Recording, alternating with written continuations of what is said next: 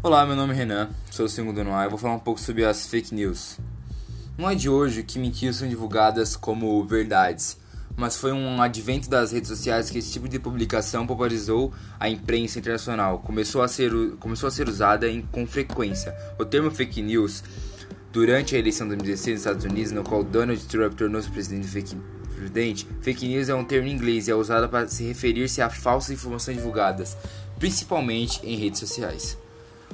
Como funcionam as fake news? Os motivos para que sejam criadas notícias falsas são diversos. Em alguns casos, os autores criam manchetes absurdas, com o claro intuito de atrair assessores aos sites e assim faturar como público digital e alvo.